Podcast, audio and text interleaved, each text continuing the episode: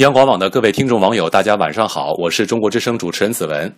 都说养儿防老，但是西安八十一岁的崔师傅生了四个儿子，而且四个儿子在拆迁中各分得了四套房子。身为父亲的崔师傅却被儿子们拒之门外，无家可归。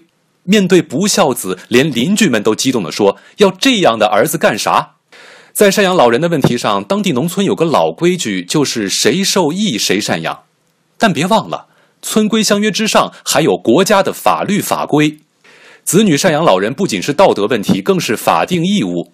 儿女的委屈或意志协议，不是免除法定义务的借口和理由。拒绝赡养老人，如果情节恶劣，可构成遗弃罪。但愿崔师傅的四个儿子能早日醒悟，把老人接回家，好好赡养。这既是守法，也是在给崔师傅的孙子做榜样。就说这么多，祝大家晚安。